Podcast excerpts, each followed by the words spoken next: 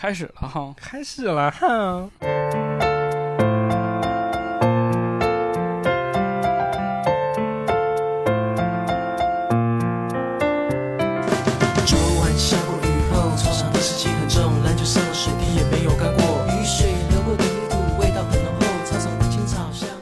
家好，欢迎收听最新一期的马探长与池子。啊，大家好，我是池子。大家好，我是马探长啊，今天跟大家录一期这个交头接吻节目啊，啊，交头接吻，啊交头接头自吻。来，嗯，我亲不出来，我太恶心了。不是交头接吻吗？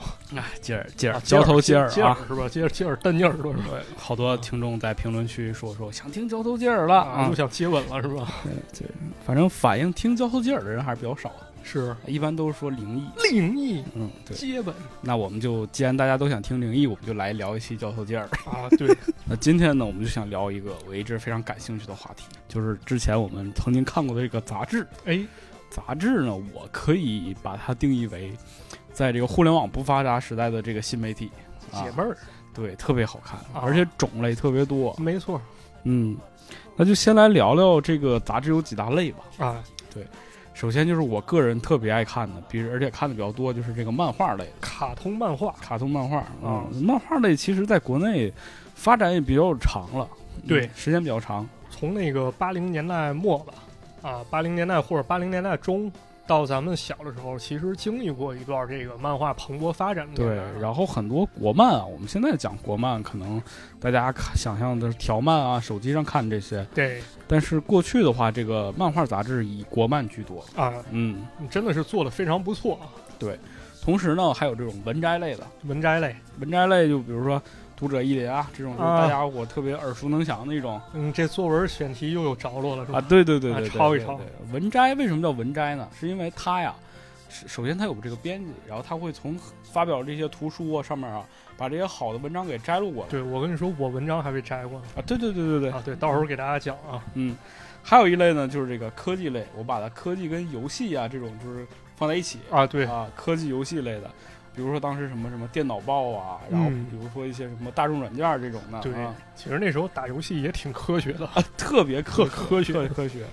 再有一类就是大家很喜欢的，就是恐怖类。恐怖类但当时确实我看恐怖类比较少，啊，我也比较啊少，对家里对边儿看对，所以说我们把它放到最后聊啊。啊那就先来聊聊这个漫画吧。啊，漫画那哎呀个，那咱咋聊呢？咱是按照这个主体聊啊，还是我觉得是按照我们的这个接触的这个时间来聊，啊？可以，没问题因为说实话，我们不可能一板一眼的就按照说这个哪年发行的，啊。然后它是什么个这个源头来来由啊，这个这么聊没意思了。那能写本图鉴了呢啊，对对对，那样这就有点像百科了。啊，对我们还是从自己的这个童年视角来讲一讲。啊，对，嗯讲讲回忆，讲讲记忆，讲讲那些腥骚恶臭不能说的事儿，首先来说，对于我来讲，就是我印象最深刻，而且是接触最多、最早的一本漫画杂志，叫做儿童漫画。啊，这个好嗯，儿童漫画，儿童漫画，当时我印象最深刻就是它上面有这个狼雀。嗯，我就之前节目里很多时候提到过这个狼雀这个漫画，对，狼雀它就是一个小英雄的故事。长得跟葫芦娃似的啊。，对，然后力大无穷，嗯，经常惩恶扬善。对啊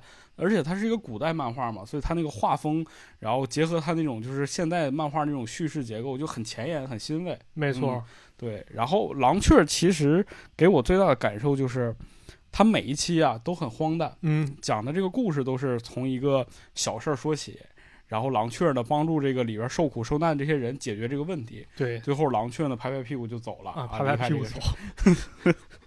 对啊，不主动、不拒绝、不负责，是吧？是的，是的。而且儿童漫画上面其实还有很多这种寓言小故事。嗯，嗯，当时它为什么定位为儿童漫画呢？我首先觉得就是它是给这个，比如说就小学或啊者，是幼儿园左右这个孩子就讲故事用的小学低年级，啊，对，很低龄其实，对。嗯，但是现在来看，其实上面很多漫画就比较深奥了，对，嗯，比如呢？比如我记得它就有一个环节，就是这个国外的这些漫画鉴赏，啊，对啊、有很多环保漫画，啊，我记得最有意思就是就是当时是有这个。呃，讲究环保嘛，讲究环保很多就是钓鱼，嗯，就关于钓鱼这件事情有好多延伸，钓鱼钓鱼钓一臭鞋巴子，对，或者是钓一个鱼骨头啊，对或者是说人类就是那边排放污水怎么怎么样啊，就它还是起到一定教育意义在，。对其实有点像看图说话那个，家长对给孩子看一看，说这个这个漫画表达了什么呀？嗯，啊，你你学到了什么道理呢？对聪明的小朋友们，对，然后儿童漫画上还有一个特别好玩的，嗯就是这个纸上 RPG。啊，纸上 RPG 对，它有这个就是冒险故事。啊，对，那个时候它的那个纸上 RPG 这个形式，可能现在人很少接触到。对它是个什么样的呢？就是有几个主人公，啊，啊，最开始是一个主人公啊，嗯随着故事的发展呢，不断的这个把人拉到自己的这个队伍当中，啊然后去对抗恶魔。然后他是从第一格开始啊，是这个人遇到一个什么事儿，然后你可以选择跳到第多少个格，对，然后这个格呢，比如说你可以拿一个武器，然后再往下走，它还有死亡，就嗯。比如说你遇到这儿就死了，对。你没打过，然后选错了之类的，就是种种各种各样的玩法吧。对，反正他讲了一个很宏大的故事，嗯嗯，当时比较有代表性是那个叫奈奇的大冒险啊，对对对，因为它是彩色的，对。就很很新颖。我觉得当时对于我来讲，就是那个时候还没法大面积的去玩电子游戏的时候，那个给我的感觉就是哇，这个东西太高级了。对。嗯，当时奈奇大冒险是有一个叫奈奇的一主人公啊，就是带着俩俩耳耳麦似的那种，啊对对对对对拿着一剑，然后有一些朋友啊，他那个其实画风还是真的非常不错的，嗯然后设定其实也非常接近游戏啊。那里面有一些人物，比如说有一个大厨对，啊，拿着一大锅，嗯，然后还有一个非常漂亮，就长得跟春丽差不多，对一还有一个中国小女孩儿还有一个剑客，叫独眼剑客叫千兵卫。啊，对对对对对，反正很有意思。嗯对，，非常有意思，而且它是有一些寓教于乐的一些成分在里面。是的就，比如他问你一些问题啊，好多问题其实都是不是说关于这科学类很刻板，或者让你算一数什么的，嗯，有些也是流行文化层面。比如说他说《七龙珠》的作者是谁哎？A. 手冢治虫，B. 鸟山明。对对对。那么你选到手冢治虫那块儿肯定错了，你被那个怪物干掉了。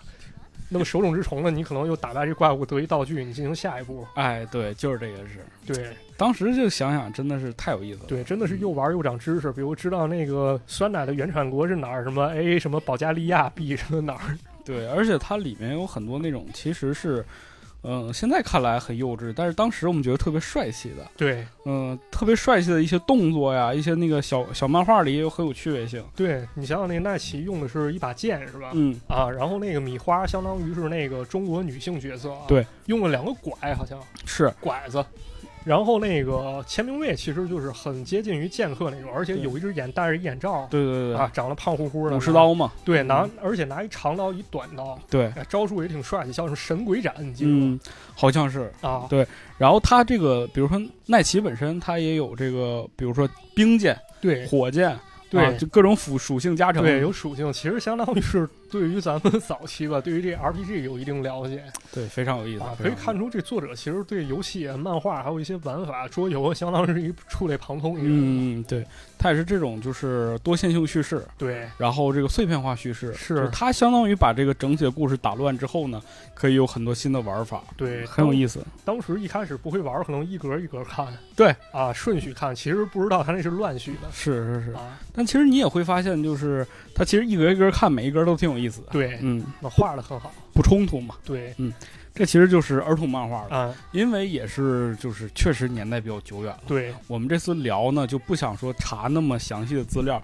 就是给大家讲主观感受嘛。哎如果大家真的感兴趣，可以去找找这本漫画啊，可以自己看一看啊。对那说完儿童漫画之后，就有来到了一个非常，哎，非常非常有意思的一个杂志，啊，叫《幽默大师》。幽默大师啊，嗯，这这幽默啊，幽默默，幽啊，默大师，幽默大师其实跟儿童漫画很多地方很相似嗯，啊，但是幽默大师偏成人一些。对。我们说的这个成人呢，不是那个二十八成人。啊，不是那成人啊，对，只是说他在接触的这些题材或讲述的故事上更成人一些。，对。嗯，比如说我们最喜欢的大作县影院，啊，哎，对，大错县影院当时作者应该是马千里老师吧？对对对啊，后来更名为不二马嗯，啊。当时这也是非常，就是说值得很多媒体从业者吧，或者说新媒体从业者学习的一个。对，如果他现在来讲类比的话，我觉得啊，就我觉得这个类比不不准确，有点把它比低了。嗯但如果可以类比的话，就跟现在很多影视公众号很像。啊，对他把那些梗啊，那些就是有意思的包袱啊都提炼出来，把它画成漫画了。没错，嗯它是一什么逻辑呢？就是在当时吧，其实那个咱们当时对于电影吧追的可能不像是现在那么勤对，啊，之前是逮着啥看啥。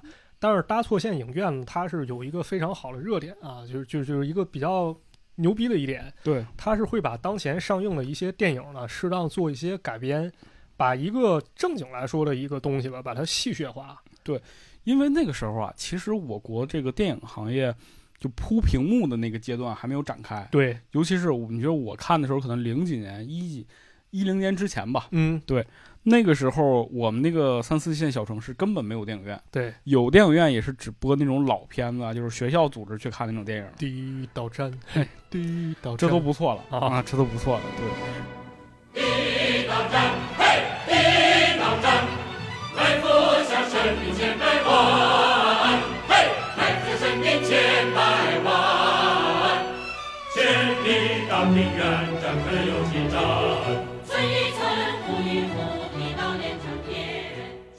然后我们能接触电影的形式很少，比如说在中央六台看个电影，家长就买碟了，对，买碟儿、租碟儿，租碟，对。然后当我们在一本漫画杂志中看到这个搭错线影院这档栏目的时候，真的就是太新颖了，对紧跟时事。对，紧跟时事。比如这时候上一墨工，哎，然后墨工他可能就是说把那个下水道排水排大便那东西给那管子给人接过去，是墨工。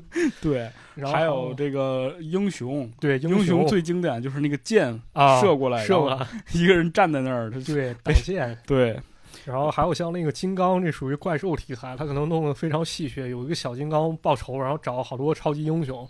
比如这个美国超人来了被打败了，嗯，然后谁谁谁哪个英雄来了又不行，然后派蜡笔小新来了，蜡笔小新说我该回去看动感超人了然后还有比如我那天看有那个哈利波特，啊，对，还有集结号，嗯，其实就是把当时国内好的电影和好莱坞那些大片儿全都给就是这种呃魔改化、戏谑化了。其实很像周星驰电影啊，对对对对啊，对很像那电影，就比如把零零七、铁金刚那些给它做成啊国产零零七。对啊，就把很多搞笑的元素给它加进去，主线保持不变，但其实整体是非常搞笑的一种形式。对，就是你看了这个漫画再去看电影，其实也没有什么冲突。对嗯，然后呢，他又把里边很多好玩的梗给你讲清楚了。，对，也就是那个阶段，觉得这个幽默大师真的是非常潮啊，很潮流。嗯。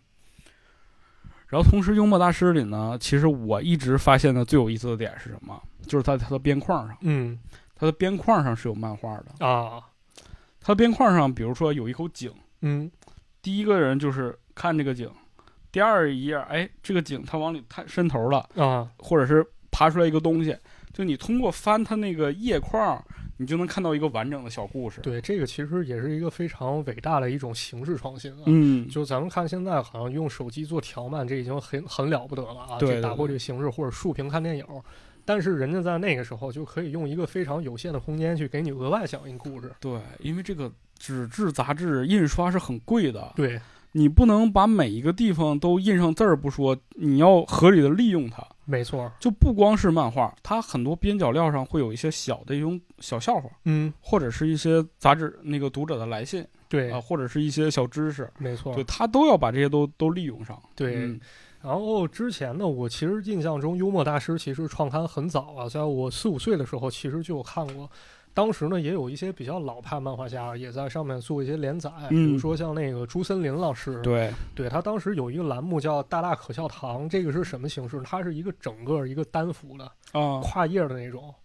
它呢就是相当于描绘一场景，比如说 T 台秀，啊，对，他把芸芸众生就一些事情都都画上去，比如这块裙子正在织着呢，然后那边两口子打架什么的，对，这边上一模特什么的，全都给它还原出来，也可以说非常有创意啊。对，然后我印象当中就是后面可以说名噪一时的刘萨啊，我去不确哦定是不是同一个人、刘萨，啊，那作者也叫刘萨，是他在上面对画过两、两个青蛙，嗯，两个青蛙谈恋爱的故事。对对对。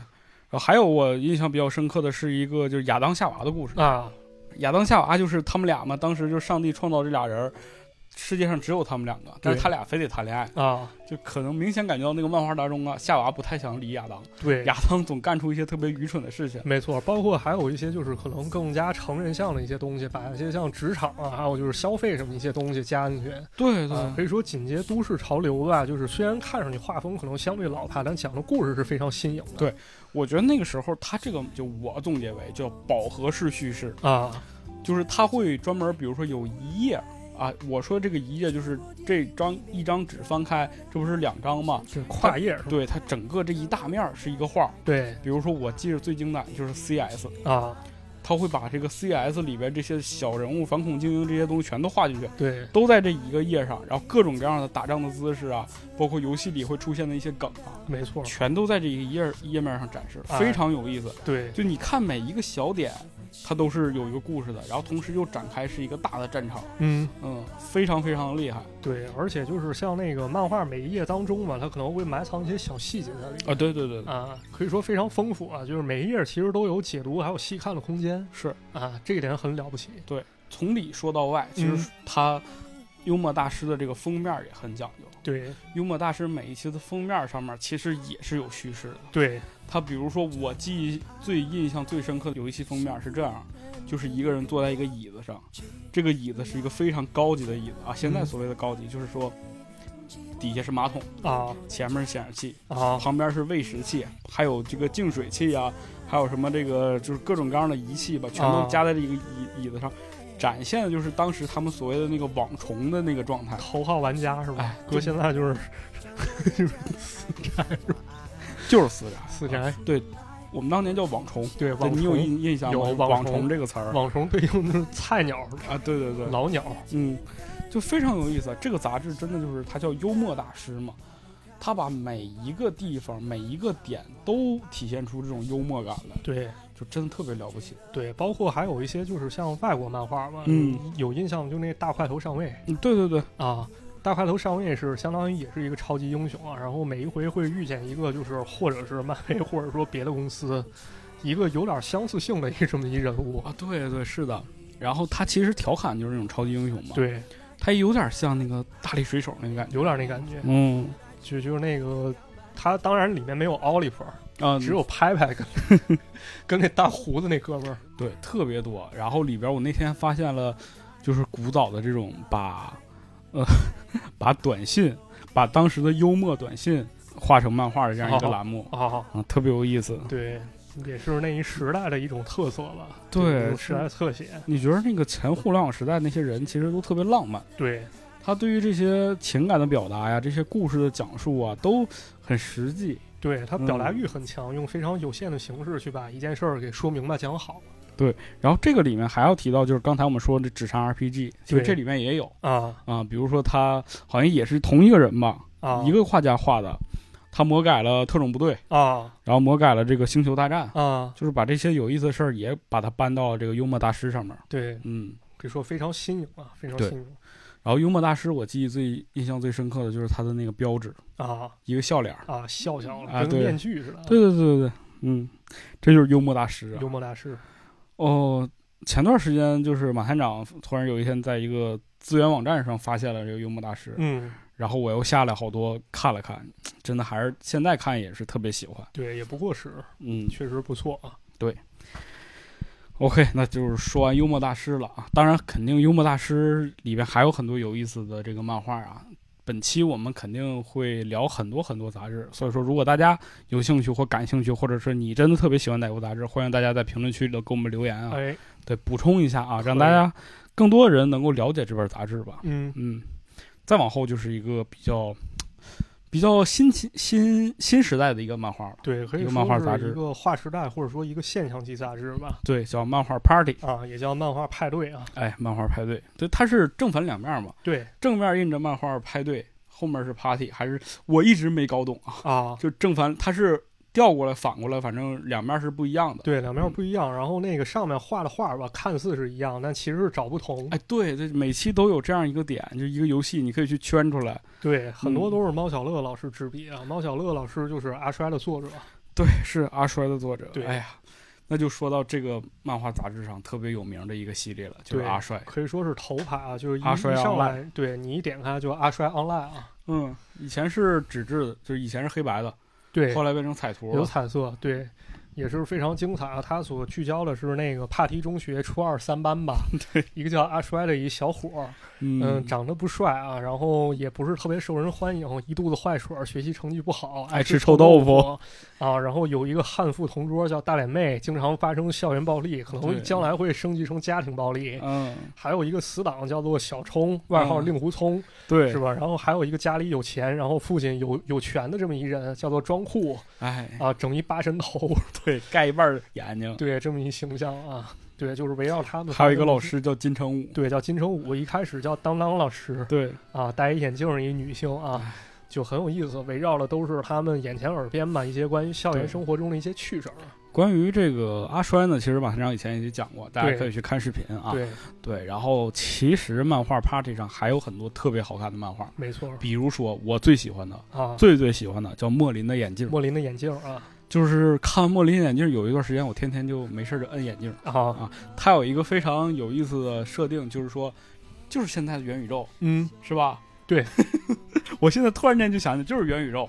它就是说，你通过这个眼镜啊，可以能够进入到一个虚拟世界，嗯然后在这个世界当中能够进行一些游玩啊、比赛啊各种各样的事情。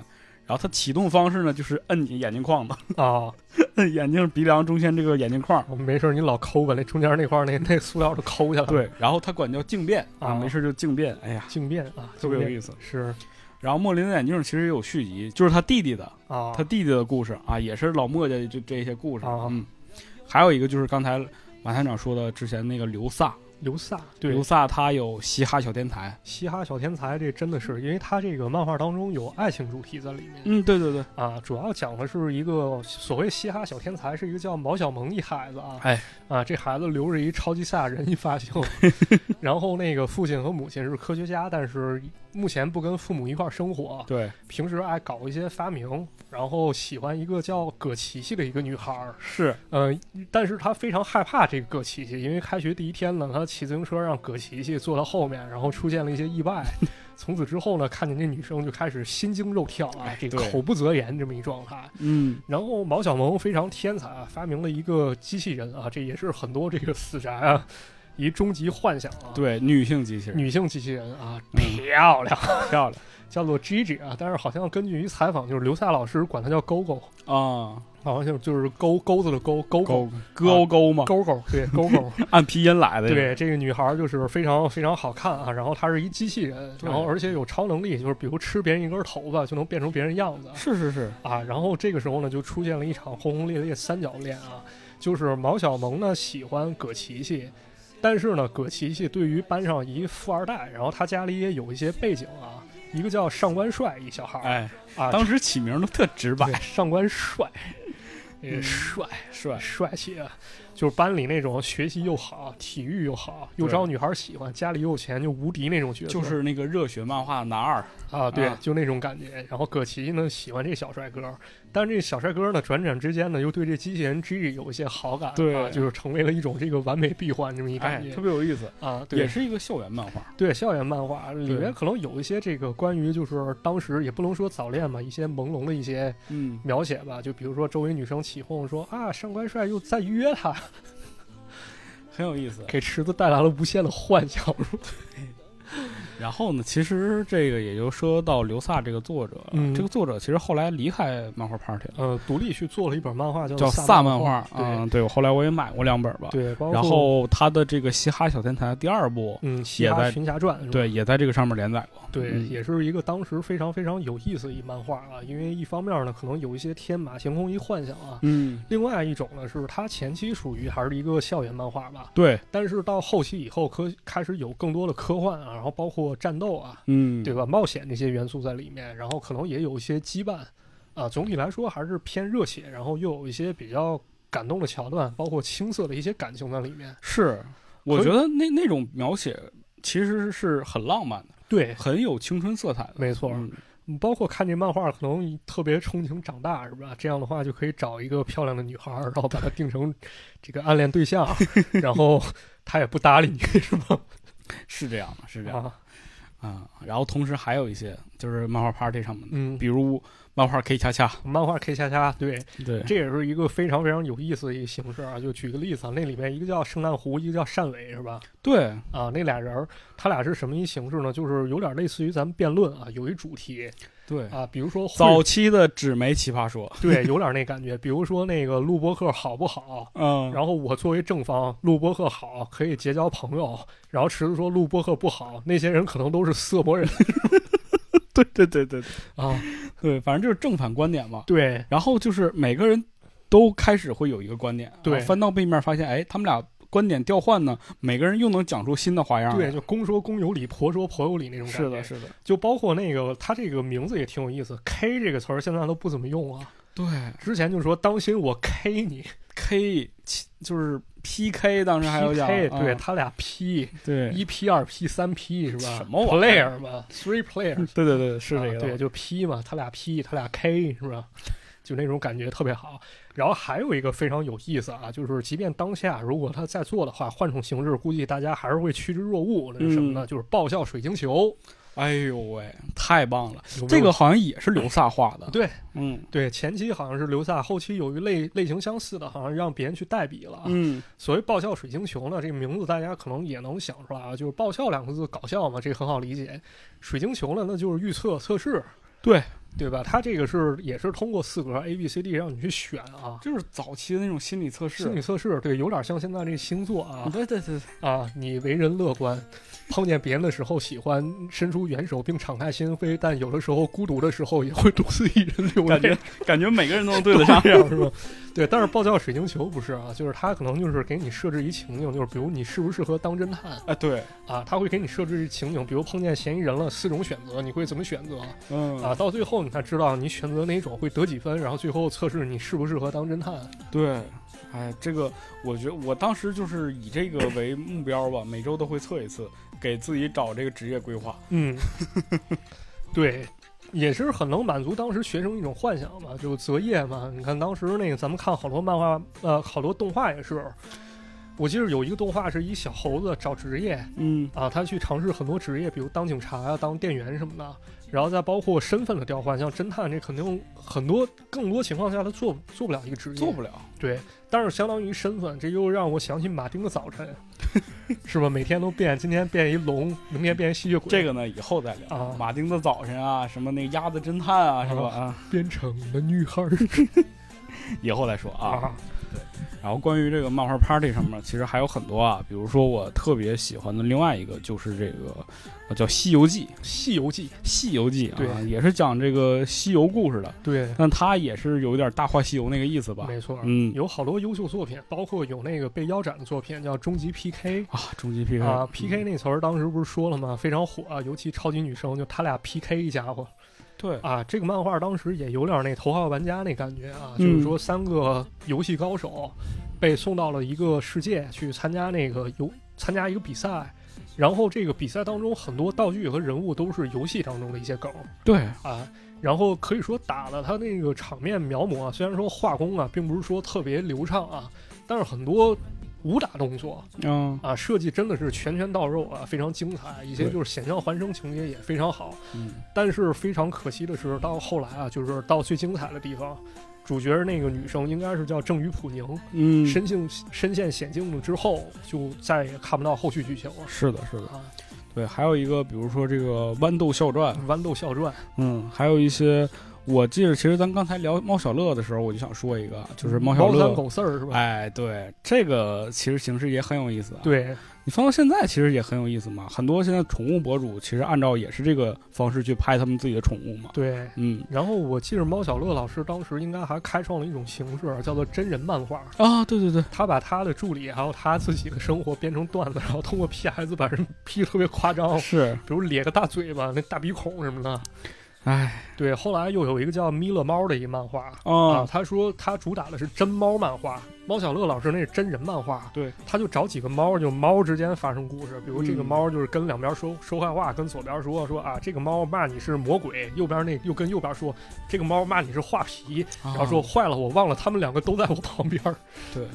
然后说到这儿呢，其实还有一个点就是关于漫画单行本这个事儿。嗯，由漫画 Party 所衍生出来的这些漫画，其实都是有单行本的。对比如你像你刚刚说的那个就是水晶球，对，爆笑水晶球，对，包括我说的嘻哈小天才啊，哎漫画这个阿衰啊，阿衰豌豆，豌豆，然后莫林的眼镜，其实都有单行本的。没错这，单行本都是那种小窄本。对小窄本儿，因为那个防防伪嘛，防对防伪那个印刷工艺有一定要求嗯，啊。然后你当时去很多书店的时候，你能看到一排，对一排，上面写着漫画 Party，然后下面是这个中，就是我说的是个中缝啊，对中间有一个漫画的名字，然后底下是第多少卷。对，第多少卷，下面是出版社名。哎，对，啊，对，然后那个你看的时候，其实有一种非常期待感觉，就这十十块一本小书，你拿起来，拿到左边一条，它会写着，比如《爆笑水晶球一》已出，什么嗯，阿衰十（括号将出有有这个预告，），对，嗯你会非常非常兴奋啊！这赶紧回家骗老妈说又该交学大费了，嗯，又要买卷子了。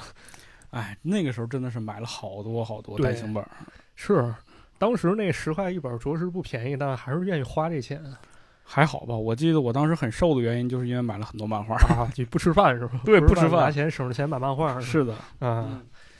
这漫画 party 真的是给了一代人回忆啊！就包括去年吧，还是前年，我去老婆娘家那块儿，嗯在路边还买了一本儿，嗯，嗯，但是真的找不到以前那感觉了，可能可能是那批漫画家都走了吧，对，换了人了吧？对，也有可能是真的长大了，对，包括其实你像我们知道猫小乐老师，他也呃离开国内了嘛。对，嗯，对。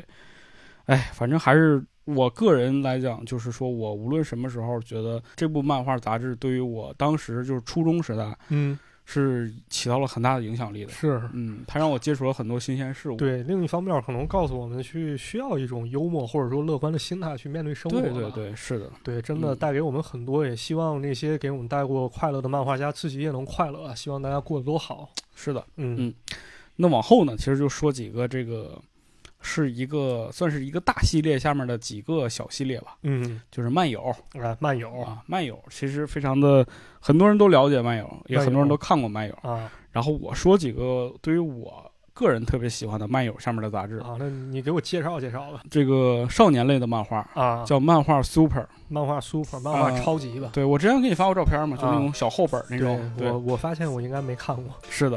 然后他后来改名了，叫漫画秀。漫画秀，那更没看过了。它上面有很多非常非常厉害的，就到现在也是非常厉害的国漫作家，比如呢？于彦书。啊，于彦书，嗯，扳手少年那对，扳手少年，啊他之前画过这个黑白无双。黑白无双，对，然后还有地年淼，啊地年淼画过这个长安都武司，啊，长安都武司，对，对，很有特别好看。啊。你还说你没看过？我我在别的杂志看过，一会儿讲然后还有这个石榴之国也是他画的，啊。对。然后长安杜鲁斯唯一让我遗憾就是他断了，啊也断了像说是就是说，哎，被腰斩了。不错了，嗯。然后漫画秀上面还有一些血族血族，对，是那个叫艾欧画的吧？啊，对对对，就是比较偏那个萝莉，就看完之后，这整个啊，没像你那么那啥啊。那你是什么？你是啊？血族有很多很新奇的点，就他讲吸血鬼的故事嘛。嗯然后它里边有一个长老，就长老当时有一个技能叫愚者图书馆，啊就身后有一大片的图书，就感觉他好拥拥有知识那个储备特别高那种啊，这这我不知道，因为我光看那上面画那小姑娘画挺漂亮，是吧？啊，是挺漂亮的。是是是。啊，，那说明是一个。嘿嘿。还有一个王小阳。王小阳，对酱。酱。啊。哦，酱真的是太经典了，太经典了，我太喜欢酱了。就是它这个模式也很有意思，就嗯。下象棋，啊。因为象棋是有十六个棋子儿的嘛，啊。所以他就选了这个十六个少年传送到了一个空间当中，嗯。然后每一个人其实都有一个身份，就代表了一个棋子儿。啊，那当中有一个少年啊，就是这个会拳风很装逼，穿一阿迪达斯三叶草那啊，个，对对对。最开始讲述他的那个故事，就是说这一个小孩儿有一天在森林当中遇到了一个啊，像拿着武林秘籍那样的一个、啊。一个老头子。九阳神功。对，他说就是练拳嘛，对拳是有拳风的，啊嗯，然后就跟这个老头儿练，每天这个人就冲着树挥拳。哦 有一天忽然发现，哎，他把一挥拳的时候，旁边一个女人说：“啊，我脸怎么了？啊刮了一道子。啊！”就是那一瞬间，他知道啊，他拳风练成了。原来血喷涌出来的声音是哭泣的声音呢对然后他就回去找那个老头儿了，啊！然后就练了好多年。后来他把这个老头儿给杀掉了，真真不是吧？然后他后来就被传送到这个空间当中，就是这种对弈形式。对他们遇到的第一个怪就是关公啊啊，一个一个大将，反正就是在那儿，特别有意思，但是也是没有结局。是我记得那个穿阿迪达斯那拳风那小孩，一开始以为他是主角，但他很快挂了，是吧？对他死了，对，王小阳其实还有特别好看的，比如说像虫，嗯还有这个机器妈妈，啊嗯，都是特别感人的一个。然后王小阳其实他后来就去做歌手和主持人了，啊，就不画漫画。人人家也 真是可以啊，是是是，业务能力确实很多面，技能点儿强，就羡慕这种。对，就是这种。你像那个漫友，它下面是有一个叫金龙奖的。唉，人与人之间的差距，对，其实机械妈妈这些都是获过奖的，都特别感人，特别好。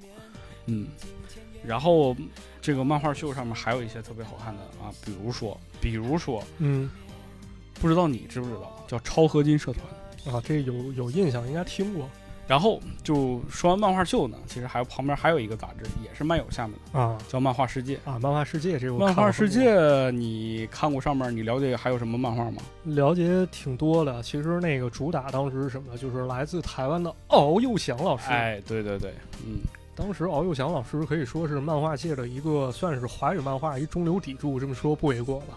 绝对不为过。不为过乌龙院啊，那对，当时乌龙院当时也参与过动画老夫子制作，非常非常厉害一人啊。包括那个出了好多漫画，像这个年大王，对，还有这个就是乌龙院，嗯还有就是像那个那个小狗叫皮皮是吧？啊，好像是，啊，皮皮，然后还有一些关于那个。好多就是比较新潮，像雷人漫画，什么什么相亲，什么一百个尴尬瞬间那种，什么龟兔赛跑一百几，嗯，就感觉这是一个非常有创意这么一人啊。是对。然后漫画世界上还有一个比较就是比较好看的漫画，叫《兔子帮》。兔子帮十九番嘛，对，十八番、十九番十九番，十九番嗯这我印象很深。对对它设定也非常不错啊。啊，它那个画风很有意思。对，画风你虽然说它稍微有点简单，但是其实场面调度确实非常强了。对对，啊，然后他对那些兔子的设定都很有意思，什么僵尸兔子啊、机械兔子啊，对然后里边加入了一些什么修仙啊、超能力啊，各种各样的东西都在这个兔子里边。对，他主角也是一个天才少年，叫卢小仲。对然后他的爸爸后期是一个失踪状态，是吧？嗯啊，然后呢，他有一天呢遇到了一个兔子热血，漫画的少年的这个主角的爸爸都是失对，都是失踪的啊，对，包括小当家的爸也是失踪的 对。啊。然后那个他有一天遇到一个兔子，奄奄一息兔子，后来发现那个兔子并不是一般的兔子啊。嗯对，啊，这个兔子呢名叫白芝，然后它是这个兔子村嘛，哎对，对，一个就是相当于也是一个少年。然后这兔子村呢，每一个兔子都肚子上有一个肚兜儿，叫乾坤布是吧？还是什么？就是它上面写着它那个，比如说是木啊，对什么土啊这种，就类似于它的能力属性之类的。对它的属性，然后后期又加入了两个小伙伴儿，一个叫灰之，灰之是一个相当于捕快那角色，对对对拿着一大刀练刀法。嗯还有一个叫绿之，嗯，是吧？这个绿之是就是生长植物嘛。绿之，它主要是一个召唤，对它不是能用各种式神嘛？就是是用各种式神，然后后期可能变成一种类似机甲那种，对，非常非常帅气啊。然后就是一开始可能前期也是偏搞笑一些，比如说这个帮小钟搞定一些情感问题，哎，是啊，一帮小兔子帮你搞定情感问题。没错。但是如果要是这一步咱们就把它定性之后，那么格局还是真的小了、嗯，啊，因为后期后来展开真的太宏对，大了。慢慢发现这个兔子村呢有一些这个新新仇后旧怨，对，然后包括还有之前的像那个鲁班嗯鲁班工会，啊，对，鲁班工会那啊段我给我看傻了。对，一个神秘组织，而且包括主角小钟他的父亲 跟这个鲁班公会还有千丝万缕的联系。对对对，啊，整个格局铺的非常非常大，然后就嗯。抽丝剥茧一般啊，然后通过一些故事、一些战斗演绎，然后慢慢把这国格局扩大，是，哎，这非常好看，非常好非常好看，太好看。还有一些比较搞笑一点的，比如说嗯。这个泡面超人，泡面超人，对，还有什么什么大话降龙，对，还有这个战斗小护士，对，反正漫画世界上面的都比较那种偏搞笑风格。对，啊还有一个非常搞笑的叫《爆笑校园》，你有啊，爆笑校园，对，啊，朱军老师画的，那个实在是就就是那个主角实在太邋遢了。对，因为这朱军老师他应该是一广州人。嗯，对，所以他漫画里面能够穿插，就是看一些就是越是搞笑，就是港式搞笑对对。对对对对，有点无厘头那个感觉。对他那主角是一个特别 搞笑一人，叫呆头，对，就是一个 妈智商有点傻子，智商有点问题，但是经常干一些匪夷所思的事情啊，啊，就就而且那故事也非常搞笑，比如踢球的时候呆头一脚把 同学裆给踢一脚，然后当场有一个老和尚给他剃度说阿弥陀佛，以后你的法号就叫无根，哎呦我的然后也经常用一些这，也经常用一些屎尿屁的梗，反对对对正当时觉得我太逗了。太逗了，太逗了！漫画世界，哎呀，嗯，然后说完漫画世界呢，其实还有一类就是这个啊知音漫客啊啊，知音漫客上面其实就是跟这个知音漫客有一个小说会是相关的，因为小说会它会把很多当时那些很很红的小说啊，然后就是把它改编成漫画。嗯对，所以上面比如说有一些当时我们比如说唐家三少啊啊啊什么大番茄啊之类的，就这些人的漫画会在这个上面画。啊就是这些是网络小说嘛，对，它会跟紧潮流一些联动对，但我看的比较少。啊，我看的也比较少对，再往后其实比如有一个是《龙漫少年星期天啊。这主要是以日漫为主，那》个对，小学馆嘛，对，小学馆当时主要追那个什么神奇宝贝特别篇的连载，还有柯南，啊，对柯南，柯南，柯南，我现在都学会了柯南。柯南，对，还有一个马探长特别喜欢的米米耗子，米老鼠米，老鼠啊，嗯对，当时这也属于贵族杂志了，一开始七块八一本，后来八块一本嘛。它是全彩的，啊，对，它是全彩，印刷比较好。一开始我印象中是童趣公司做代理吧，嗯啊，，反正也非常好。关键一点是每一期赠玩具啊，对，啊，丁一年赠书包啊，或者赠一更好的玩具。这个大家可能都有印象啊。对这个反正在学校里头都推广过嘛，没错，推广就是那时候，现在不知道还有没有。那时候咱小时候反正是有有这么一书商是吧？弄一宣传单，然后每一学期开始的时候由班主任发给学生，就互相就说今年开始征订了啊，然后以后你订的话，每个月呢这个咱们班会课或者阅读课呢，这个书会发到你手里，对你可以去看嗯，啊，增长知识，增长见识。而且其实不光是这些吧，就是米老鼠当中有很多有意思的故事。对对，然后我记忆最忧心的就是它会有一些科学故事、科学实验，对嗯，对，给你讲一些科学原理啊，让你去自己动手做一些小实验之类的。对，然后中间还有一些奇闻异事吧，比如就是那个我印象比较深，说有在洛杉矶曾有一个人用人工呼吸的方式救活了一只鬣蜥。很多有意思的事情。对，还有就是一些小实验吧，就比如说那个墙上贴着一个明星海报，嗯，然后你不管站在哪个角落，发现那明星海报都是看着都是你。是吧？啊，对，还有一个玩眩晕的，但是那个离咱们就比较远了。就现在家里可能有黑胶唱机嘛，嗯他给你一张图纸，上面就转一圈儿一圈啊，儿对对对，是。他让你放到黑胶唱机上，让你盯盯着看一会儿你会吐。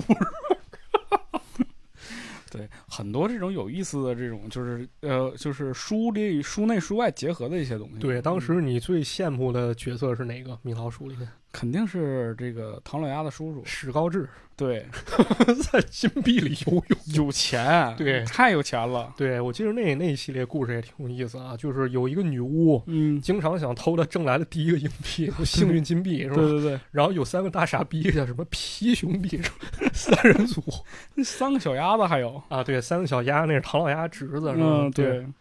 哎，反正就是关于迪士尼的一些各种各样的这个呃作品，都会在这个上面展现。对对嗯也是非非常好看的这么一作品啊。对。对啊，说到这儿，其实漫画杂志就差不多了，真的差不多了，因为肯定还有，对，当然肯还定有我很很多看过的，但我现在想不起来了。是也有好多，比如什么北京卡通啊，一些相对冷门一点，比如说那个积云山小伯爵什么这些嗯。那我都没听说过，啊，是吧？你你上回告诉说你听说过 我都忘了。啊，就是有还是一个主角，就是长得跟超级赛亚人似的，拿着一个跟鞭子是一东西，但是他那鞭子是基因双螺旋的哦啊，就整个故事可能跟基因有点关系。小时候没太懂嘛，对，是吧？就那时候对于小学生来说，可能故事还是相对较深吧。啊，也是有好多优秀漫画吧，可能值得去挖掘。嗯嗯、当然那个杂志呢，可能还有一些就是相对可能比较地下一点儿的漫画杂志，比如可能就是说不上名儿啊，可能会连载一些就是比较那个刺激一些的。那咱就今这天这就不聊了，不聊了，不聊了，不聊了。咱就进入下一个话题。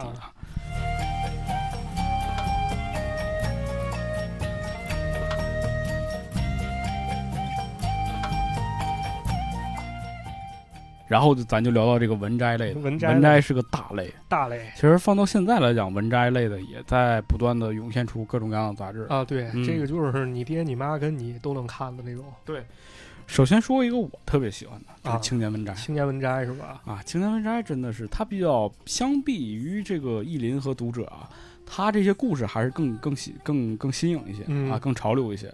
对，然后同时它还有彩页版，对，这是两个版本。对啊，然后我再跟你说一个青年文摘，还有一个叫电子版电子版啊。当时我就想，哇，电子版杂志这个这概念太超前了。啊它电子版每期会给你推荐，比如说一个音乐，啊你伴着那个音乐一篇一篇的翻开，然然后里边还会有一些呃，就 Flash 这种小游戏，啊，对，就是电子版的青年文摘。这这太狠了，这还整一新媒体团队呢。那是，啊，后来好像也就不出了，出了一年两年不对，知道青。年文摘，反正这东西家长老师都推荐让你看，就为啥呢？对你写作文有帮助吧？啊，对啊，对，当时我反正是我没少抄。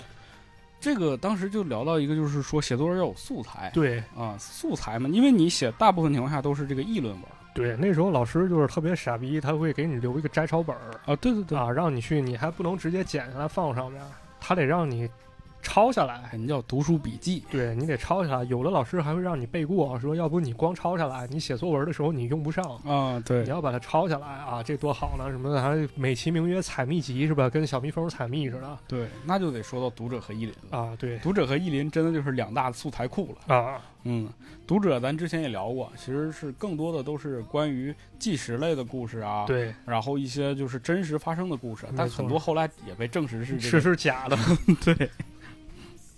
意林就是一些哲理故事，啊。嗯对我印象中，我还有篇文章忘了是上青年文摘还是上意林了啊，啊。因为其实后期吧，可能也因为新媒体影响吧，就纸媒确实不太好做。篇文章啊？当时写了篇文章叫《非洲有个少林寺》，主要讲的是中国功夫在非洲传播的这么一事儿。啊啊，让人那个小编摘走了，然后小编人真的很客气，那编辑老师嗯。就是一开始联系我所在那公众号，可能没联系上，嗯。然后不知道怎么回事，人把我新浪微博给找着了啊，啊，然后特别客气，我说没事，您随便用吧，反正小时候也没少看，对对对，然后人巨客气，非得要我一地址，然后要一公司户头给打稿费，然后把、啊把那个纸质版给我寄过来了，是。但那本现在也找不着了找找有有机会找一找啊啊。对，然后我还想说就是读者，啊读。者里边其实有很多插画画特别好第三十四页啊，不不是漫画啊，是插插画是吧？它因为讲的很多是那种纪实类的故事嘛，啊，它会有那种就是像素描啊那种，嗯就是咱不知道那个美术风格是什么样的，反正就特艺术。特艺术，然后画的特那种特写实，对对，那那种展现风格就特别有意思。啊，而且那读者其实封面也挺好的，特九十年代是吧？是比如一白天鹅，什么俩天鹅脑袋挨一块儿成一心形，当时觉得特艺术感，对，具有哦艺术感。然后他那个有的时候也会介介绍一些像国外一些摄影作品吧，对，啊，比如这个苹果核里面是一人体，嗯，然后还有就是比如一些那个外国一些手工艺者把甲虫身上安上一些手表零件儿什么的，啊对对啊对，对对当时也是非常超前。会专门有一个彩页来展示这些东西。对，包括第三十四页，它会有一些幽默笑话，嗯然后还有一些那个国外一些优秀漫画一些推荐。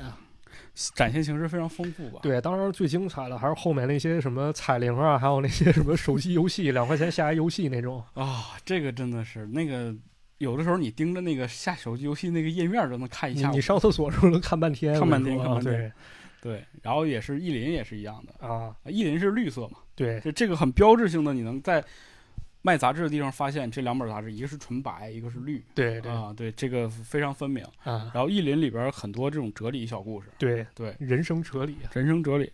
然后意林其实也出过一些衍生的单单行本儿，啊，对他把这些就是专门讲一类的哲理故事都啊整理到一个本儿上面。哎，其实当然了，这几本杂志其实大家伙儿肯定都读过，嗯多多少少都见过。对肯定我们也就不去赘述了。对嗯。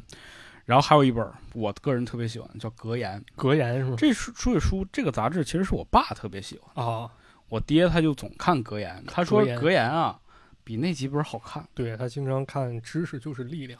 啊。这《我格言里头里边讲的肯定都是他讲的很多都是那种就很真实，啊。就他给你讲的都是那种社会的实际问题的那种那种小故事。啊。嗯，然后包括格言，它是彩色的，然后它也有就是跟这个杂志这几本杂志，其实在整个的布局上啊，里边栏目设置都很相似。嗯，嗯，这我没咋看过。对。我我不是啥好孩子，主要。然后那相当于是还有我们之前讲过这个故事会，故事会。故事会，故事会也是一样了。这个啊我们专门做过节目，已经给大家聊过了。对这个偏狂野一点 对，狂野一些。对，然后就说到一些。我后期就是有钱了，或者是说在朋友家或者亲戚家看到的一种杂志，嘿，叫《三联生活周刊》。有文化嗯，这《三联生活周刊》其实有的时候你看不懂，我当时就就我真的没看懂。我我就没打算懂就是很多都是一些社会的针砭时弊啊，就。太太文化人了。啊，对对对，然后帮你讲一些就是格局发展啊，或者是一些就是社会点评啊这种的。对，就感觉那个相对咱们这些孩子来说，视角还是偏精英嘛，就有点那个忧国忧民对那感觉我每次看就看中间那几页，啊中间那几页是什么呢？数码产品，啊哎，当时新潮的数码产品的一个展示。啊！呃，一看又出新手机了，是吧？这个二十四和弦彩铃儿 哇，当时那些反正反正什么电脑啊、手机啊、摩托车啊、汽车啊都在那儿啊，嗯对，因为定位是定位是那个相对精英一点儿的，啊对对对它能接到广告品类肯定是相对好一些。对然后我再大一点之后，我来北京有一次就是溜达的时候去了那个三联生活，不是三联书店嘛？三联掏粪书店是吧？对，三联书店，它后来我就看到，哎，在周刊旁边有另外一本杂志，啊，这个杂志特别有意思，叫《新知》。新知是吧？新知就是那种偏向于这种科学类的，啊，偏向于那种知识型的一本杂志。这个名字起得特别好，《新知》。新知新新型知识分子了，新的知识，我买那本就是关于睡眠的，睡眠就是讲这个呃社会发展跟人类睡眠的这个直接影响关系。啊，人那是按主题分了是吧？哦，对对对，每一期它是它不是那种按月出的杂志，那其实比那什么，比咱当时那个知日其实还要超前一些、啊。对你看是知日它是对跟主题，，对、嗯对对对。然后里边有很多人，就是国外的、国内的，就是各种翻译过来的一些就是好玩的文章啊，都会在里边展现，对，包括一些关于睡眠的方式啊，或者是睡眠的产品啊，嗯，或者是酒店的介绍啊，都有，嗯，特别有意思。对，然后再往后一点，比如说外滩画报，啊，这我文章好像也被他编辑就是那个改了改，当时写了篇浮瑞纹身的。嗯，啊，人家转载了，然后顺便帮我润色了润色。对，印象中应该是外滩画报。嗯，外滩画报这一类的也很多，比如说你像这个，呃，咱说看天下，嗯，嗯，还有一些环球人物，环球人物，对。对，都都是这一类的吧，它都是比较前沿的，对，嗯，然后再往后其实就是一些小说类的了。小说类，对对。哎曾经这个年少无知啊，啊看过一段时间这个最小说，啊，那没啥丢人的，那个大家都看过吧？应该。嗯，就是郭敬明主编的这个啊，对，嗯，对，然后当时也看过《小时代嗯、看了以后呢，就不好好学习，总想搞对象。》，再没有。这当当然看《小时代》也主要原因是因为周边的女生这个都看啊，啊，你为了接近他们，你想了解他们怎么这么喜欢，你不是为了看聊，你是不是看一看说，哎呀，好感动，那陆烧最后被烧死了，你看你也看过到底，死没死啊？哎，反正就是吧，就是你找跟人共同话题嘛，嗯然后包括最小说旗下有这个文艺风向，啊还有文艺风赏，啊，这两本就是比较文艺的。这这我都没看过，因为我是一个非常晚熟一男生，区别。就不是真的这些我看不懂，为什么情了爱了的。对我来说太深了，我我还是对什么超级赛亚人感兴趣。那这个下面那个不知道你看没看过啊九州志，九州志没看过九州志就是九州嘛，啊九州也是一个世界观，啊，对，这也是一本杂志吧。还有一个叫《超好看》，《超好看是吧？超好看》是谁主编的？南派三叔。啊，南派三叔嗯，它上面连载过，比如说这个《藏海花》，就是《啊，盗墓笔记》的续篇，嗯包括《凶宅笔记》，啊就是很多那种。就是我们现在来看，叫做那种笔记类小说，或者是那种就是怪谈类小说，啊，都在这个超好看上面。对，它这个杂志也很大，然后彩页的，就是印刷特别的精美那种。嗯嗯，然后再往后就是咱们之前提到这个小说会，啊，小上面有龙族啊什么这种，就是啊特别少年、青年类的小说。对对，像嗯这个我真没咋看过，还是不太爱看字儿书，啊，还是太晚熟了，对什么情了、二爱了的什么这 不感兴趣。这不太了解了，嗯，啊 很单纯，太单纯了，都没摸过女孩手，啊，对，太了解你了。是吧？哎，那咱就接着往下来啊，。对，其实小说类的也有很多啊，但是我们没有没有办法讲那么细啊。对，没法讲那么详细，像什么麻雀爱革命、要革命啊，什么这个旋风少女啊，什么这个那个的啊，这我都没看过。什么泡沫之夏，哎，这都没看过。你还行，没法还知道泡沫之夏呢？可不是那门口学校门口都贴着海报吗？好吧，啊那就不拆穿你了行。那对，没看过，没看过。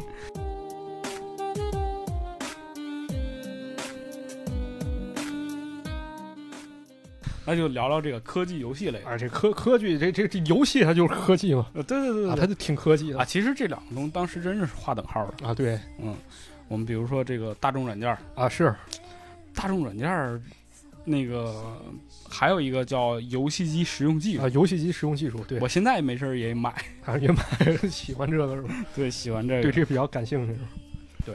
因为当时你对电脑的了解其实没那么多，对，但是你就觉得它好啊，是当时那个有 U 盘的那都是科学家，会用 MP 三的那那都是科学人才，那都哎呦那能能进中科院的，这我看了。对对对，是是。然后当时这种杂志都会给你带个碟儿，啊，对，赠张碟，它这种杂志都很贵，当时。对。啊，然后碟儿里边会有一些新媒体的这种素材嘛。啊，对，比如加点什么 Flash 动画进去，对对对。然后有点小游戏试玩儿，嗯。有些影片、啊，片儿，什么那个嗯游戏宣传片儿、先导片儿。对对对。啊，然后再往后，其实比如说你像我们会看一些科学类的，我自己比较喜欢看的。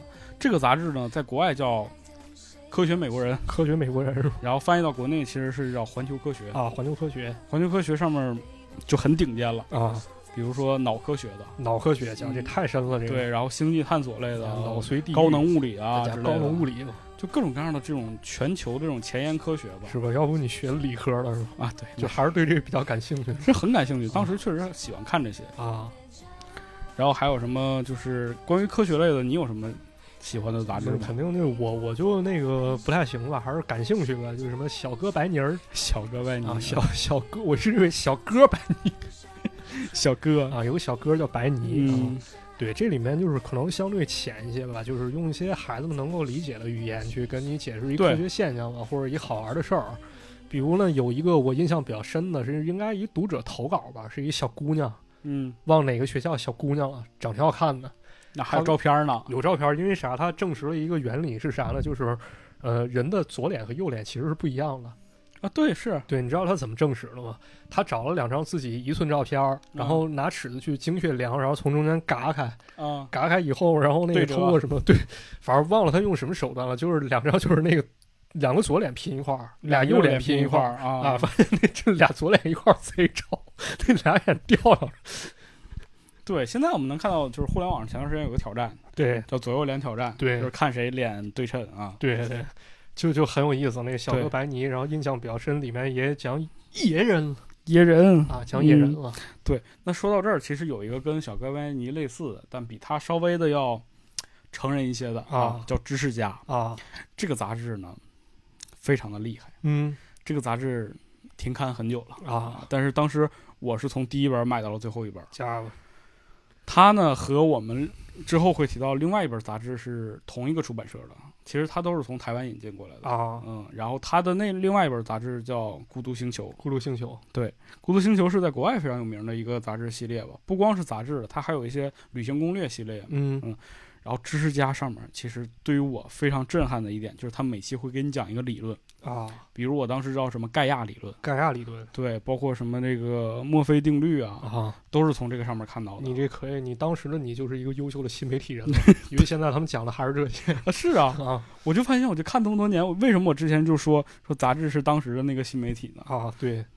你记着彭磊《北海怪兽》里面有一漫画我，在最嗯后就是讲那个流行音乐的发展，啊，就是说什么在哪个国家国应该是西方那边吧，有个出海捕鱼船嗯，捕了一条鱼，然后什么美国人吃完了以后拉了坨屎，然后弄点呕吐物，然后啊漂洋过海到了日本，日本人尝了尝，哇，好香的屎，吃完之后又排泄，又到中国，然后中国那帮他妈那没文化搞音乐的又把它当做好东西啊，可能中间到港台，就是虽然有些戏谑啊，就是或者那个有些就是。对太夸张了，但是好多知识有时候它就是这么传递的对，是的，嗯。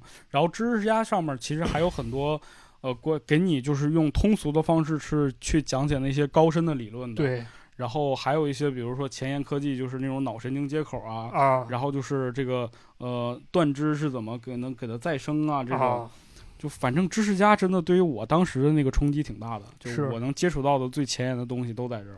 而且它它没有架子，啊它其实是给青少年普及科学嘛，所以说他做科普的就没有架子，没有像环球科学讲的那么深奥，是他每个点都给你讲的很细，然后用很精彩、很那个通俗的方式去给你讲那。这太了不起了啊！嗯，但后来也就停了嘛。是嗯。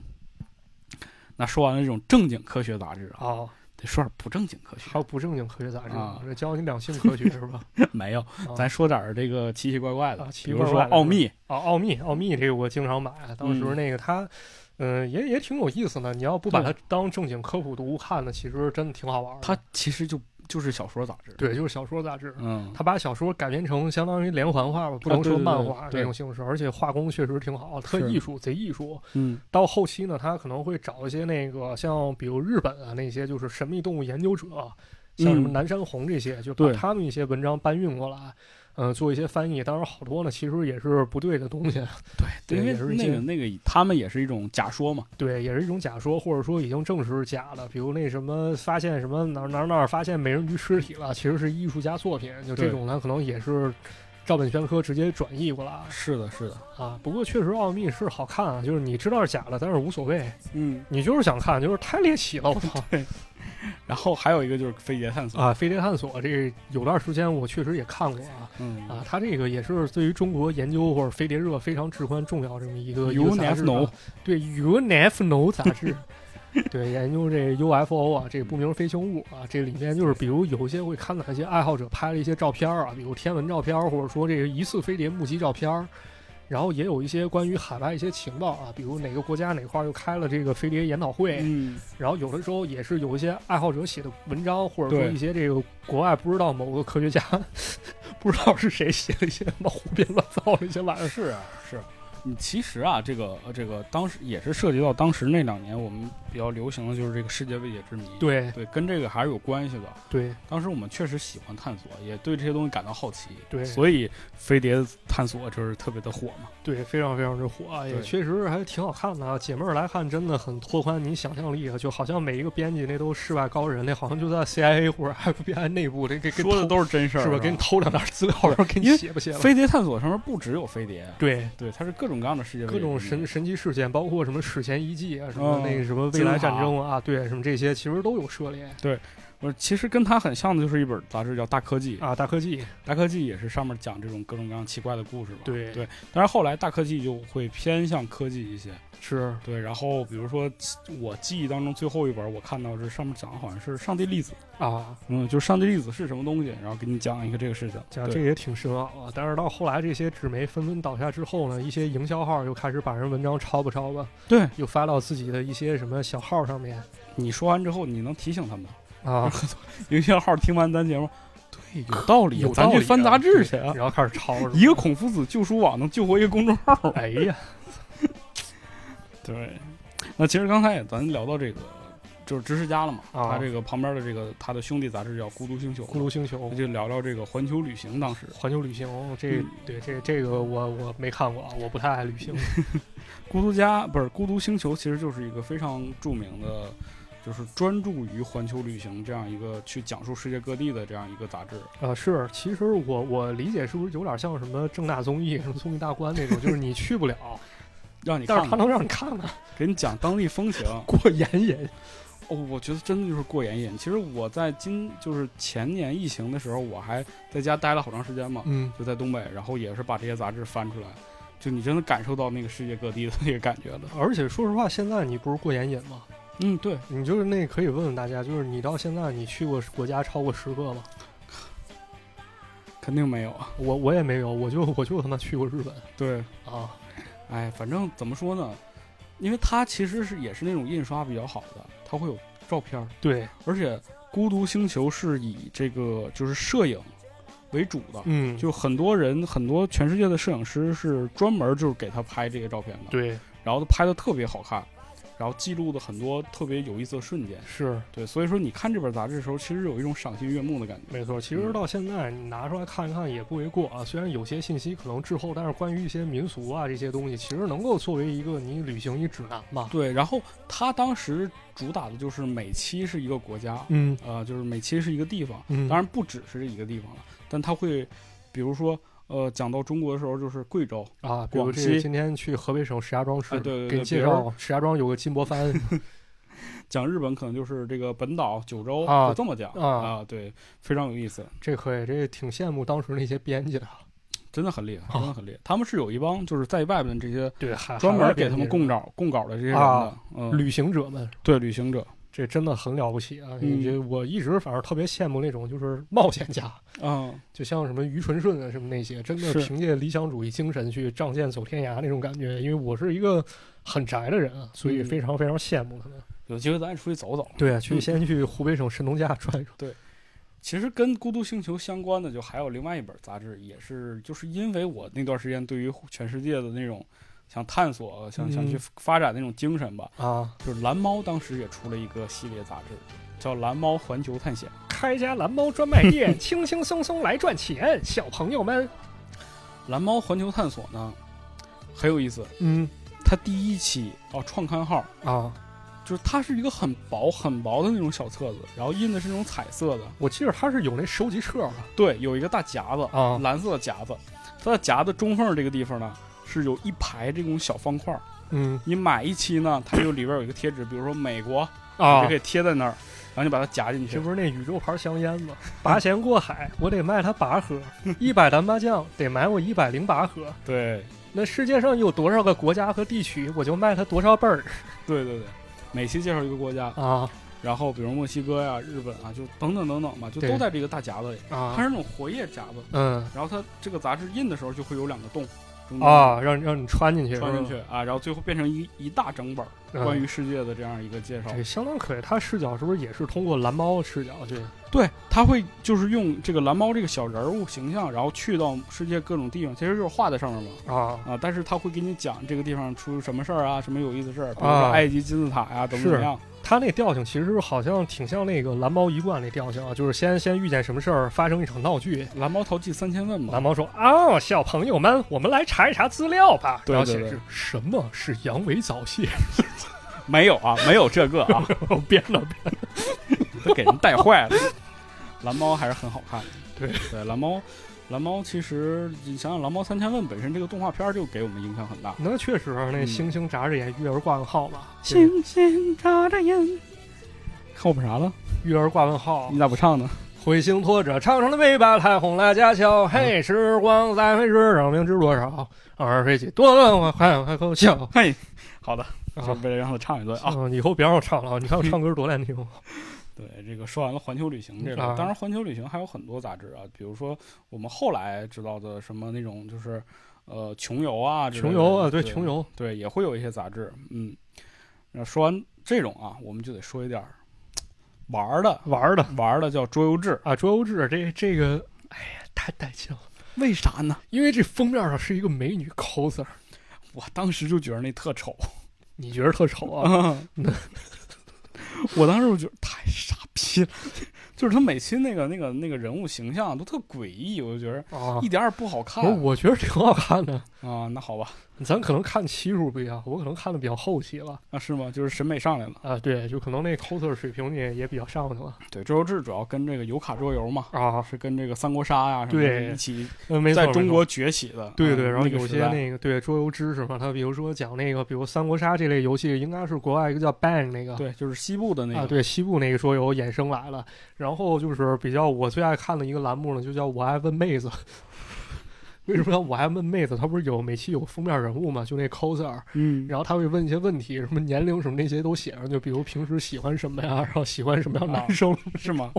嗯，那我接下来要介绍这本杂志呢，我觉得比这个啊，啊你更喜欢一些。啊它叫《男人装》，啊，男人装啊，男人装，那封面不更好看吗？那那是那个我只只敢远观而不敢亵玩，我看他都感觉有负罪感。对男人装这类杂志，其实在后期我们就是会接触到，然后它应该统称为叫时尚杂志。对，时尚杂志，对，它里边呢更多的是关于明星啊，哎，关于这些时尚潮流啊，对，甚至是一些电影电视剧的一种宣发介绍啊。嗯最有意思就是中间那几页，啊，中间那几页都啥？我没看过，你给我讲讲吧。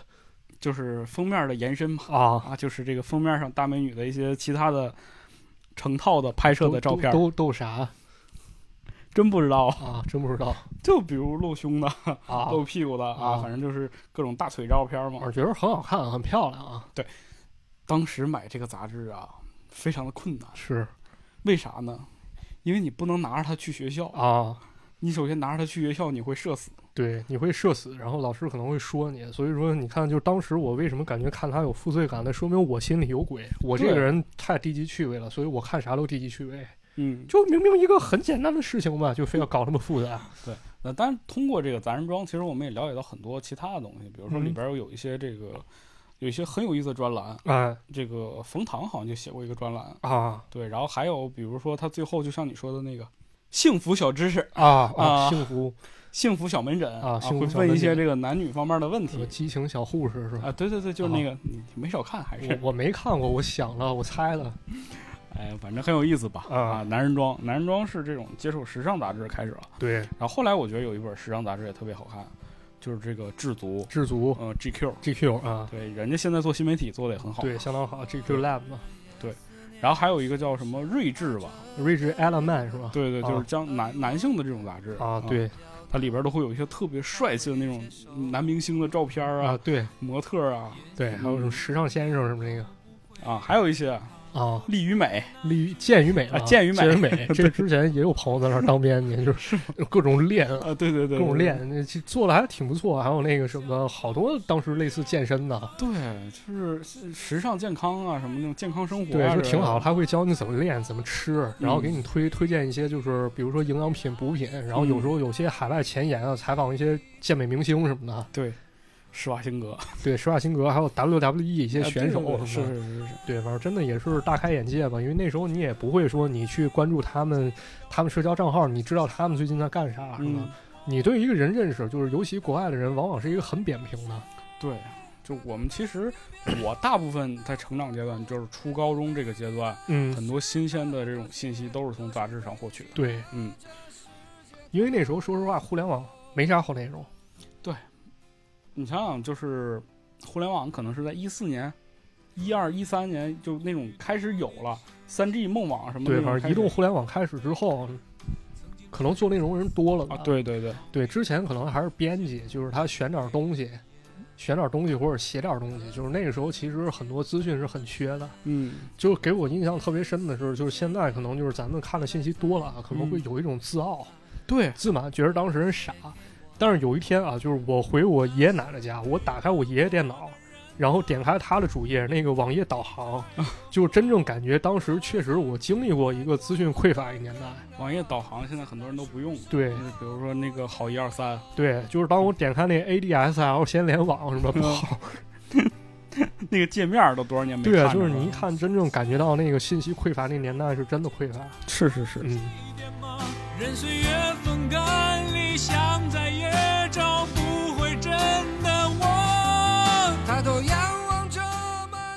说完这种文摘类的吧，然后，我觉得就是说点我们听众喜欢的了。灵异类的，啊。但说实话，灵异类的我确实看的少。我看的其实也不多，因为首先第一呢，就是这种书它本身就少。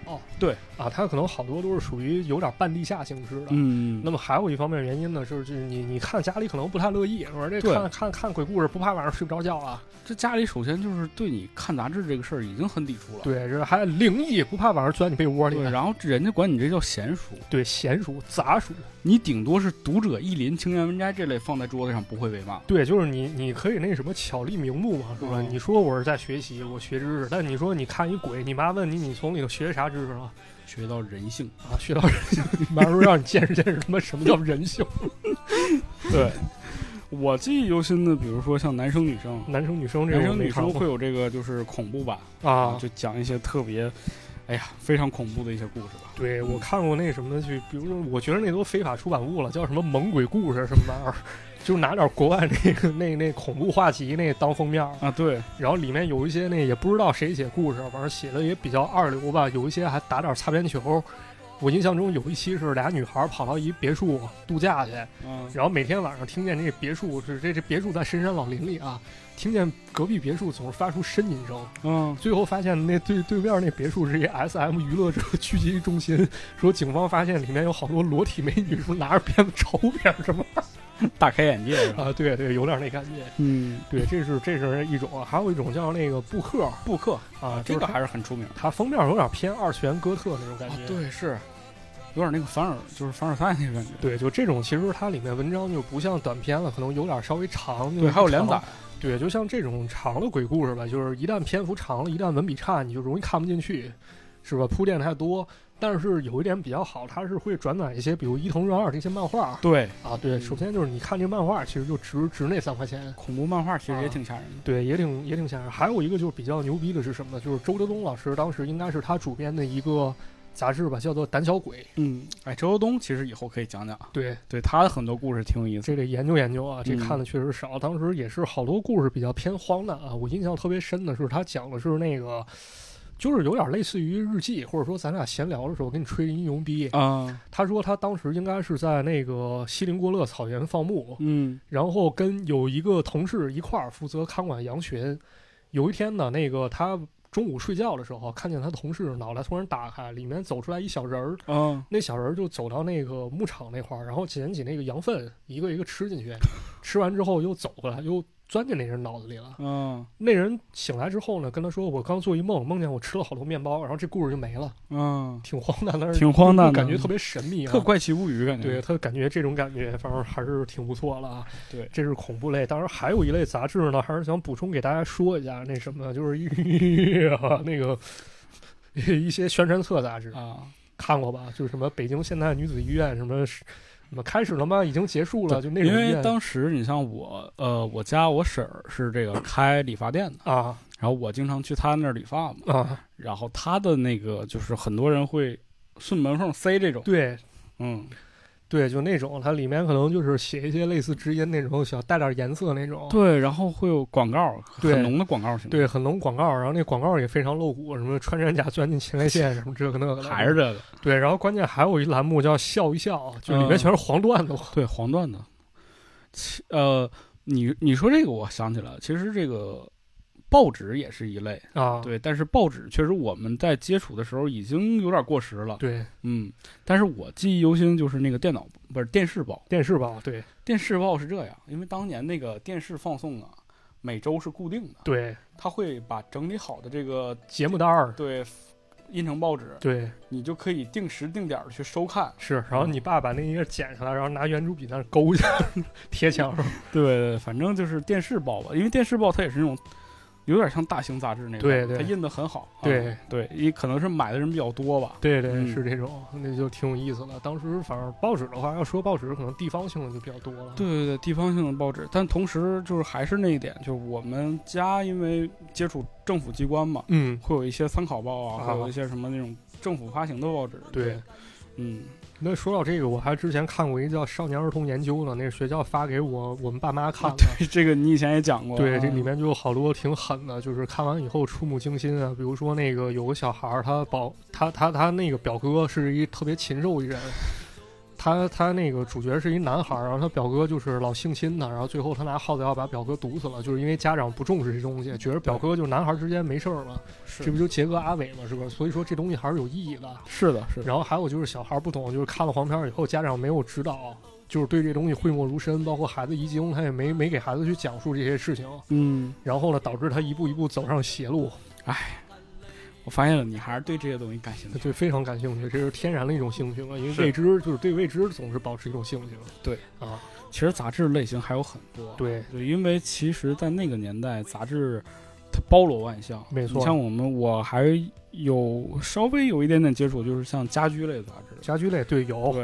然后还有一些，比如医学类杂志，是这这些东西都是很专业性的东西。对，包括特别垂直那种，就是比如游戏再往下分，针对口袋妖怪的，嗯，它有一本叫《口袋迷》，就只讲口袋怪兽，对有什么那种就是专门讲掌机的，掌机迷什对么这种掌机，SP 之类的对这种，就它是很很往下细分的一个对种，类。它能做的很垂直，说说明说如果啊，要是咱们那个现在还在这杂志时代，很有可能就有一本叫什么播客志啊，啊，现在可能播客公社做新媒体啊，到时候它可能是对，可能是一纸媒，对，对，所以我现在的意识当中，就是这个公众号这个形式，还是有点类似于我们过去杂志的那种。对，有点那感觉，他第一给你讲新鲜事物，对同时又把好玩的东西给你带给你，对，同时还会有一些就是哲理类的东西。没错，，就是所以我很怀念杂志的那个时代。是，其实我也挺怀念，特别它是一种延迟满足，对，就是一个月一本儿，或者是嗯一个星期一本儿，是，就你是有一种期盼性的。对，你很快就把那几页翻完了，但是你知道，我这一周过去之后，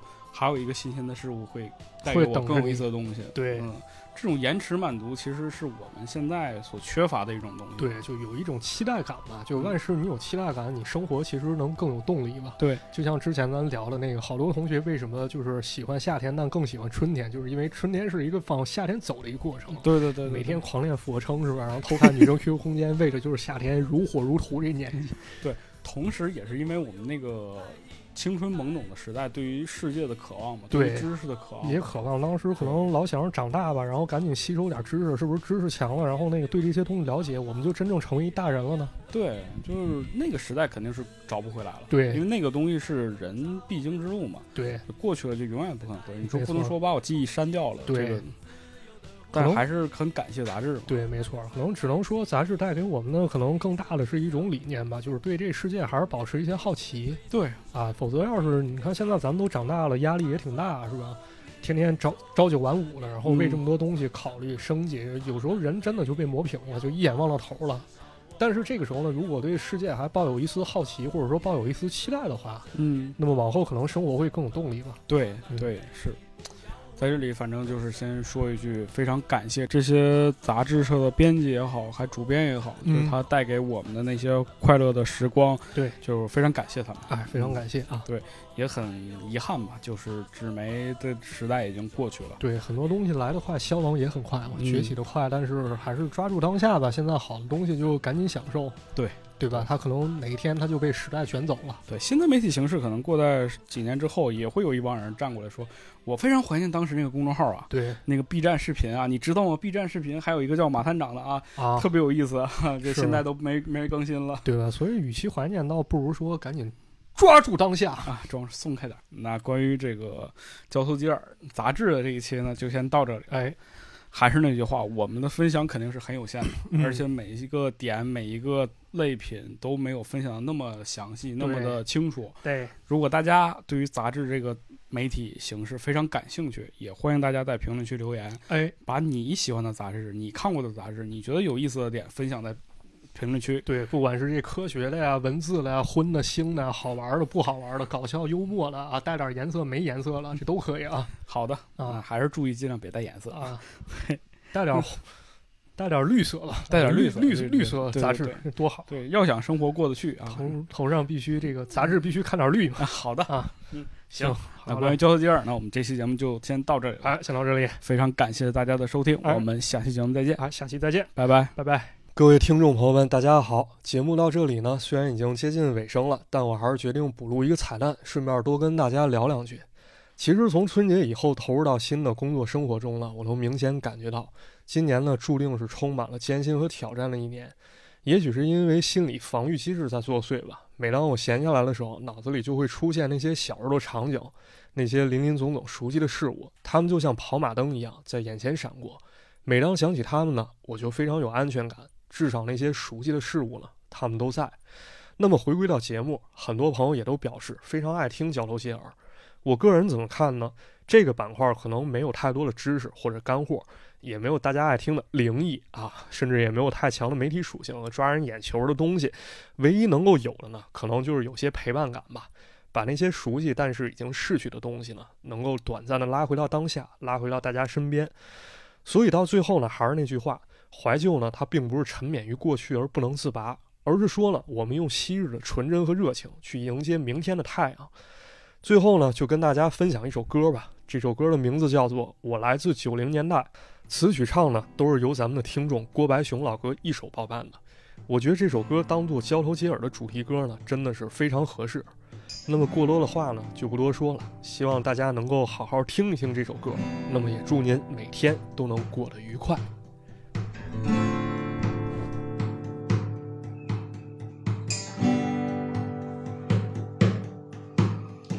我来自九十年代，那些快乐的日子，上头向街尾跑，没有人叫我傻帽。来自九十年代，那些没烦恼的日子。过年是唯一的期待，望着寒假作业发呆，幻想在天上飞，想在海里追，幻想在太空醉，幻想在漫画里围，玩具玩具也不落灰。风筝天不觉累，简单的说就对，没那么多事事，是是又非非，这是我生长的年代。动画四点档伴着夕阳和期待，尖叫的味道觉得好奇怪，摸一摸兜里它只有两块，这是我生长的年代，不存在当下世界给人的伤害，有你的手柄沾着墨水，数一数才知道 VCD 的游戏。真的三百。